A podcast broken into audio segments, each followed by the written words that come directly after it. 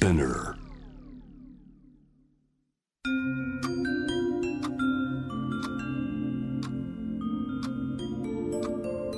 こんなこと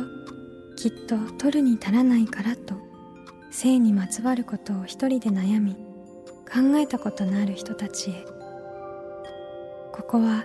気負わずに話せるお泊まり会。いつまでも終わらない会話の時間がその後の日々を支えるように個人的な思いの交換が私たちを救うのだ。私とあなたでおしゃべりを。私たちのスリープオーバー。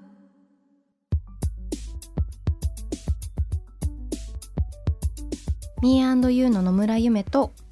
ミーユーの竹中真希です私たちのスリープオーバー。この番組は性にまつわる悩みや疑問を自分の言葉で自分の温度でゆっくりと心の扉を開きながら話していこう。そんなプログラムです。現在スリープオーバーしているテーマはラブシーンに違和感を持ったことある？ゲストは映画やテレビの制作現場でインティマシーコーディネーターとして活躍されている浅田千穂さんです。インティマシーコーディネーターは、えー、性的なシーンでキャストと監督の間に入って意見を調整したり性的なシーンを演じた俳優のメンタルをサポートするお仕事ということなんですけれども、はい、えー、今回は、はい、リスナーのね皆さんからもいろいろコメントを頂いているので、うんうん、それについてもご紹介しつつ、引き続き浅田さんといろいろお話ししていきたいですね、はい、日本とかねこう海外の状況とかも聞いていけたらなと思っております。はい、私たちのお泊まり会にあなたもぜひご参加ください。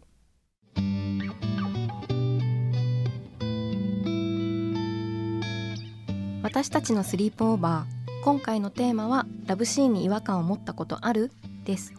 ゲストはインティマシーコーディネーターの浅田千穂さんです。よろしくお願いします。よろしくお願いします。よろしくお願いします。浅田さんにお話を伺うにあたってリスナーの皆さんにアンケートにご参加いただきました、えー、アンケートはラブシーンに違和感を持ったことある？結果がですね、はい、イエスが86%ノーが14%という結果だったんですけど、うん、はい、やはりね、うん、結構方がね、うん、多いけれども持ったことない方もいらっしゃる、はい。ね、違和感もどんな違和感かっていうところをちょっとコメントを頂いているので、はい、読んでいきたいなと思います。例えば急で強引なスキンシップなんで好きになったか経緯がわからない対等じゃない感じがする。とか男性優位なパターンが圧倒的に多い気がする。綺麗すぎてリアリティがないような感じがする女優さんがラブシーンを演じると演技派女優と言われる風潮にもやもやてんてんてんというようなコメントを頂いてるんですけれども、はい、前回インティマシーコーディネーターのお仕事について浅田さんに教えていただきましたがこう制作側にこう立っていらっしゃるあの立場から今のごリスナーの声をどういうふうに受け取りますか？そうですね。私もそのように思うコメントもたくさんありますね。うん、はい実際こうやってね、うん、コメントを聞くとこう自分がこれから何ができるかなとか考えさせられますね。はい。本当にこうあの現場のあの前回お伺いしてた時にその例えば性的なシーンの当日のこう撮影についてですとかそういったお話も伺ってきて、まあ、例えばこう急で強引なスキンシップとかなんでの経緯みたいなところって結構こうストーリーとか描き方の割と話の流れみたいなところにつながっていくようなあのコメントもあればでも私もこういうの結構思いますね。なんかストーリー的に？そう。あえ？なえ？なんで？みたいな。確かに。なんなんで急にそれ？みたいなねそうもしかしたらちょっと演出上というか物語上の話かもしれないですけどでもなんていうかこんなちょっとそういうなんですかねこう利用しているように見えるというかその記号的に、はい、あのなんかね人を扱っているように見える作品とかだとちょっとそういうふうに思ったりもするなみたいな。ね。うん、そこがでもすごく難しいところで、うん。はい、あの基本的には、私たちインティマシーコーディネーターは、脚本や演出には基本的には口を出さないんですね。でアドバイスを求められた時はもちろんあの、こちらもリサーチしてできるだけのことをするんですけれども、まあ、ねあの男性優位というか、あのメールケースのあの作品は、男性目線の作品はやっぱり多いなという印象を全般的に、私もそういった感想は守っていて、そうですね。確かに。でもそのあたりは本当にそのインタマシーコーディネーターの方だけではなくて、その映画のいろんな制作サイドの方も関わってが関わってくる話でもありますもんね。そうですね。脚本とか監督、本当本当。でも多分その辺も最近は変わりつつあるんではないかなという印象も受けているので、やっぱりこうやって話題になったりとか、こういうオープンに話し合えることで、あのどんどん変わっていくんじゃないかなとは思っています。でも本当にそうですよね。こうインティマシーコーディネーターっていうこう浅田さんのようなこう立場の方が1人いるから OK とかじゃなくって、うん、こう制作側でこう学んだりとか意識をしっかりこう高めていくっていうことが、はい、こう一緒にやっていくみたいな姿勢が本当大事ですよね。そうですね。あのまだ日本には2名しかいません、うん、いませんし、はい、やっぱり予算的にもどの作品にも入れるというわけではないんですが、そのインティマシーコーディネーターっていうポジションがある、そういったそういうポジションがあるぐらいきちんと扱わなければいけないシーンだという意識が映画業界全体に生まれればもう本当にそれは素晴らしいことだと思っているので。はい。今いろいろお話伺っている中であのインティマシーコーディネーターの方のすごくもう必要性をこう感じているんですけれどもこうインティマシーコーディネーターの需要がもう世界的にこう高まってきてるのかなってところをお伺いしたくってあの前回アメリカの話も少し伺ったかなと思うんですけれどもアメリカ以外の動きだったりとかなんか少しもし事例とかがあったらお伺いできたらなって思いました。はいえっと、需要は確実に高まっていると思っていて、はい、あのハリウッドでは特にあの需要が増えていてトレーニングを受けていない、認定されてないインティマシーコーディネーターが仕事についているという話も聞いています。はい、でイギリスでもあのとても需要は高くって、うん、あの本当に第一人者と呼ばれているあのイタ・オブライアンという、うん、あのインディマシーコーディネーターの女性がいるんですけれども、はい、あの彼女はご自分が入られた作品で主演女優賞を取った、あのミハエル・コールっていうさんという女女性の俳優さんがいらっしゃるんですけれども、はい彼女が自分が受賞した時にあのイタ・オブライアンに称賛を送るぐらい、あの本当に、インティマシーコーディネーターというものの必要性、重要性を語られたりしているんですけれども、あのヨーロッパでも今増えていますし、はい、と私が知っている限りだと私が認定を受けた団体で、はい、あのインド人の方が、うんうん、あの認定を受けていてその方がインドで第1号だったんですけれども、はい、そういった形で今世界中に増えているという印象です。うん、ただそれでもまだ100人はいないという感じですかね。100人はいないですね。認定されて、はい、いやいらっしゃるのが。そうなんですね。でも本当にね、インドでも第1号の方が、はい、あの、うん、生まれていらっしゃるっていうところででも本当にそのさっきの2018年からこう少しずつこうあのインティマシーコーディネーターの方が増えてきているっていう風な流れはこうできてきているような感じなんですかね。そうですね、うん、はい、うんこう世界的にもこう流れができていてもこれからより一層っていうこうタイミングかなというふうに思うんですけれども、まあ、日本の中でもこれからあの浅田さんであったりとかそのご活動を通してこう根付いていったらいいなというふうに思ったりもするんですけれども。あのー、ね、なかなか難しい部分もありながらなんかどういうふうにしていくといいかなとかあとはもしかしたらこのリスナーの方々も例えば制作の現場に実際に撮影現場でいなくても例えばそのムードの部分だったり、まあ、知ることだったりとか何かしらこうできることってあったりするのかなみたいなことをちょっとお話ししてみたいなと思ったんですが、どうですかね？ね。はい、そのまだまだ、存在自体を知らない方がほとんどで、あの一般の方もそうなんですけど、はい、現場の方でも本当にインティマシーコーディネーター初めて聞く知らないっていう方がほとんどで、で実際に作品でご一緒しても、あの私が基本的に現場に行くのはそういったセンシティブシーンの当日のみなので、常にこうそこにいるわけではなく、うん、でそうすると最終的にこうクランクアップしてから、うん、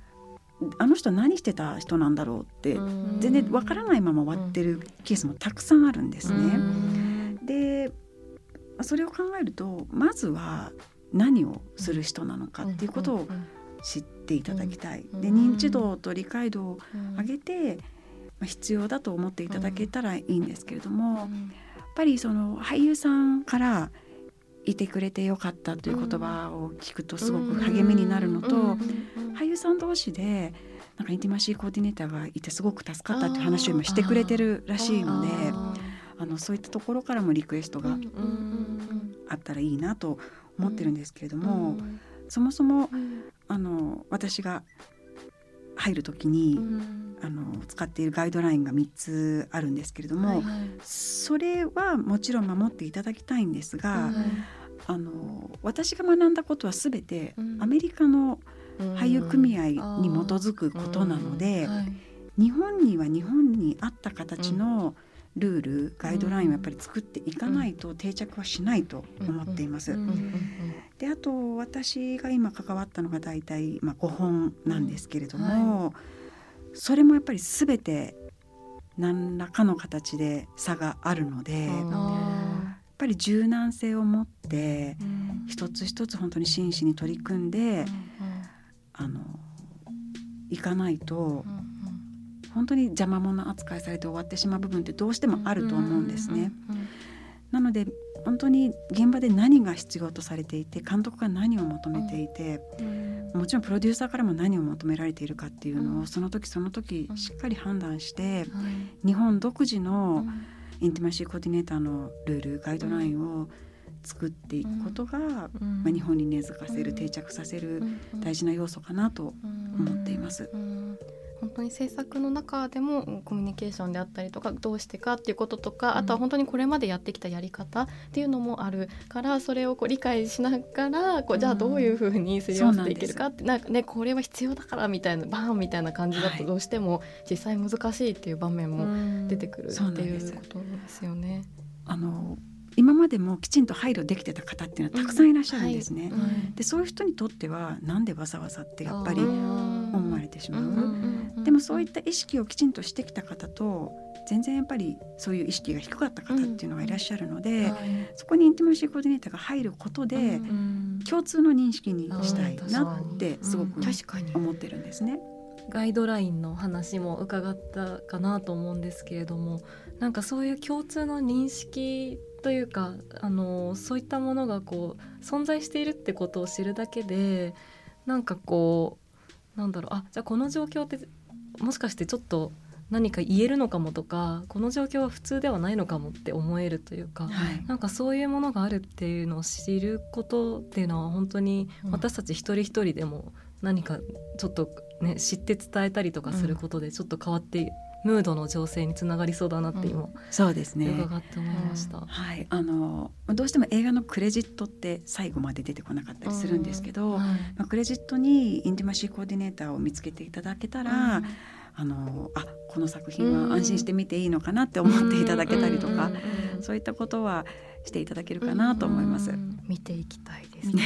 でも確かになんかそういうことあのインティマシーコーディネーターとかそういったケアが必要だよってことがこう一部の人だけの知識みたいになるってことじゃなくてそれをこういう意味でもこう広めていくことが大事というかなんかそのあたりはすごくこう感じるというかなんか結構こういうのってこっちの方がいいに決まってるんだからなんでわからないのみたいな感じにこうなっちゃったりとかあのねっていうとこも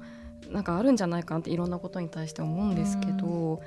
か一つ一つコミュニケーションを取っていくのは大事だなと思いつつそのアメリカのガイドラインと、まあ、日本に今持ってきながらあの形を試行錯誤されてるってことですけど、はい、なんかこれどういうふうに具体的に例えば大きく違うのかとか、はい、あの以前浅田さんのインタビューを拝読した時に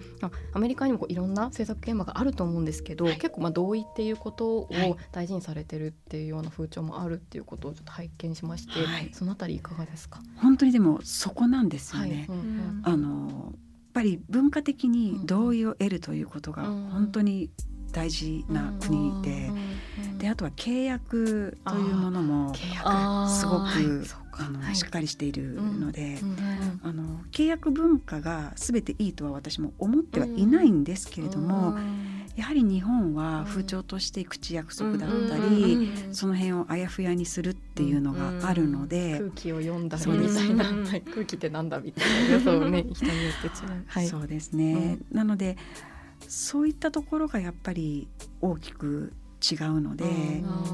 はい、それはでも難しいですね、うん、すごく。そうですね、空気だからこそできることもあればさすがにこういったセンシティブなことに関しては空気ではちょっと齟齬がみたいなのに ありそうですよね。はい、で実際にインティマシーコーディネーターがいなかった時代に、うん、本当に素晴らしい作品が撮れていて、はい、で俳優さんたちも嫌な思いをせずにそういったことが撮れてる作品もたくさんあるので何とも言えない部分ではあるんですがやっぱり今この時代いろいろなことが変わってきていて同意を得ることの大切さっていうのはもう本当に映画の現場だけではなくそれから自分の意見をはっきり言う嫌なことは嫌だって言うとかそういったこともやっぱり今大事にしていこうという時代になってきたので、はい、まあ、そういった中ではこのインティマシーコーディネーターの導入というのも、今変わっていく過渡期に、まあ、必然的に導入されてきたのかなという部分もありますね。本当にそのなんていうか空気を読むとかそういう一緒にそういう場をなんか共有しながら作っていくみたいなことがやっぱ必ずしも全てにおいて悪いわけではもちろんないと思うんですけど、はい、なんか問題になることがあるとすればやっぱりそのどうしてもこう権力だったりとかその力のこう不均衡みたいなものがどうしても人間関係の中に働くことがあったりとか、はい、もちろんそのいろんな監督さんといろんな役者さんがいらっしゃると思うんですけどどうしてもこう指示をする側とそれを受け入れてこうあの演技をするっていう側でああのー、そういう力の関係が生まれたりですとか、はいまあ、いろんなことが年齢だったりとかキャリアだったりとかっていうのがあるかなっていう時にどうしてもその空気でみたいなことになってくると、はい、こう言えない方が口をつぐんでいくみたいなことが結構あるのかなっていうのは問題になるなと思ったんですけど、はい、こう浅田さんは本当にこう映画の現場に通訳としてもともと働かれていらっしゃって、あのご自身その時代からこう何かしらこう問題点だったりとか違和感があった部分もあったっていうふうに話があったと思うんですが、こう浅田さんにとってのこう対等で健全な制作現場みたいなものっていうのはどういうものだと思うかとかそのあたりっていかがですか、うん、そうですね、うん、やっぱりその自分の意見を言える、うん、気持ちを伝えられる環境っていうのが対等で健全だと私は考えるんですけれども、やっぱり嫌なことは嫌だって言えない環境っていうのは、健全ではないと思ってます。でこれはあの映画制作の現場だけではないんですけれども、やっぱり相手の気持ちになって考える、相手の気持ちを考えるっていう思いやりを持っていれば、本当にある程度のことは解消できるんではないかなと私は思っていて、相手の立場になった時にこれは嫌なんではないかとか、そういったことを少し考えれば、うん、いい方向に行くんではないかなとは思うんですが、なかなかやっぱりそれができない。でそこでその、まあ、インティマシーコーディネーターがいることで、うん、なんて言うんでしょう少なくとも伝えることができる、自分の口では言えなくっても伝えることができる、そういったふうに働ければいいなと思うんですけれども、うん。皆さん対等で健全な現場って求めてるとは思うんですけど、ね、でもやっぱり難しいですよね。そうですよね。求めていない人はいない。と思います。いないと思います。相手の気持ちを考えることのね、うん、あの考えたくないですって人はいないはずではあるけどでもなんかこう仕事こういう仕事だからとか、うん、こういう慣習だからとか、はい、なんかもともとこうやってきたからみたいなことがこう邪魔してるみたいなこともきっとありそうですよね。あるんじゃないかなと思います。当に生身の、ね、人間でこう映像で作品でなんか向こうの世界のことじゃなくてそれこそ、はい、あのね、何年も残ると、うん、てかもう多分永遠に残る。とか、あとその人も生きてるその人の人生は続いていくとか、はい、なんかそういうことをもっと本当に知るというか、うん、ねなんかこう考えるというか必要あるなっていう、うん、す。ごく思いました。では最後にあの2018年からあのインティマシーコーディネーターがあの発足して浅田さんご自身もあの5つあの現場を経験されていらっしゃったっていうふうに伺ってきたかなと思うんですけれども。ね、私たちもこれからもう本当にインタマシーコーディネーターというあの職業をもっと知られてほしいですし私たちも知っていきたいなと思う中で浅田さんご自身が今後どんなことをやっていきたいかとかもしそういった思いがあったらちょっと伺えたらなっていうふうに思いました。はい。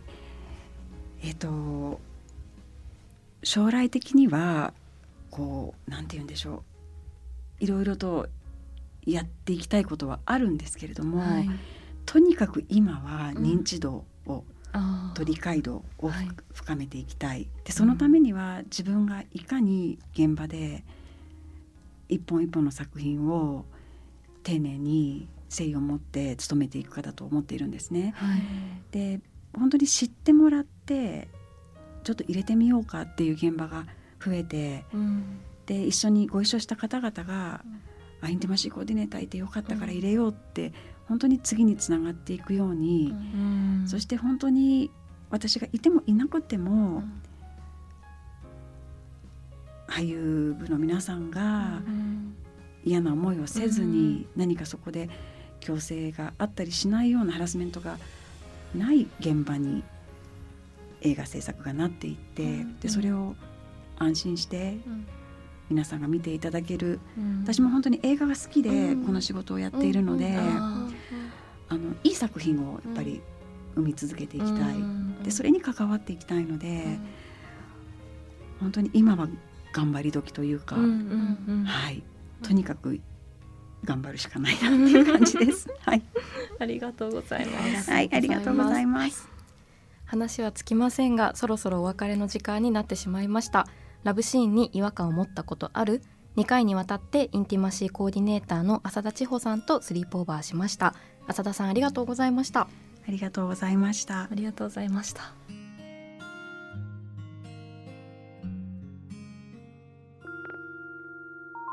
私たちのスリープオーバー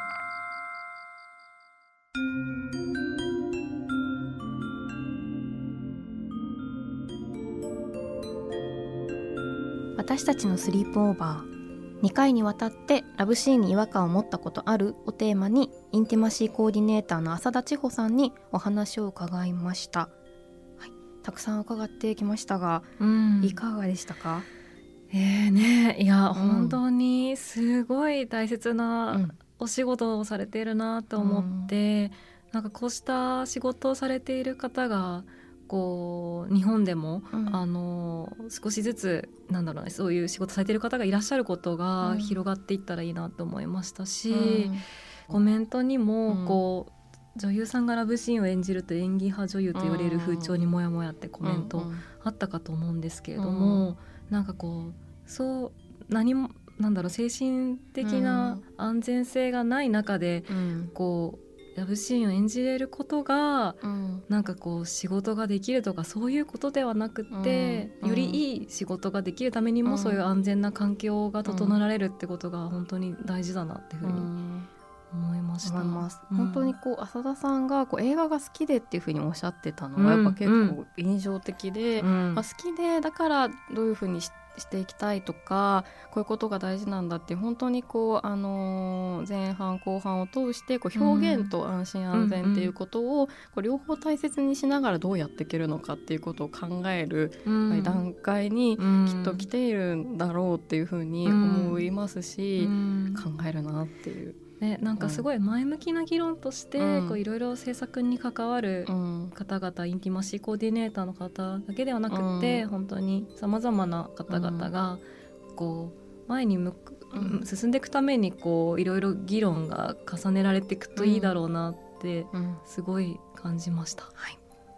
ラブシーンに違和感を持ったことある？このテーマはまだまだ続きます次回は新たなゲストをお迎えしてこれまでとは別の角度からお話を広げていきたいと思っておりますのでどうぞお楽しみに。皆さんは性について悩みや疑問はあるでしょうか？番組の感想や今後特集してほしいこと私たちのスリープオーバーのホームページからメールでお寄せください。番組のインスタグラムから DM を送る場合はラジオネームを添えていただけると嬉しいです。メールをご紹介した方には番組のオリジナルステッカーを差し上げます。私たちのスリープオーバーは毎週金曜日配信です。気負わずに話せるお泊まり会私とあなたでスリープオーバーしていきましょう。そしてこの番組は J-WAVE のラジオでもお聞きいただけます。毎週金曜日深夜1時30分からポッドキャストで配信されるトークのハイライトとグッドミュージックをお届けする30分。FM81.3JWAVE こちらもぜひチェックしてみてくださいここまでのお相手は Me&You の野村夢と竹中真希でした。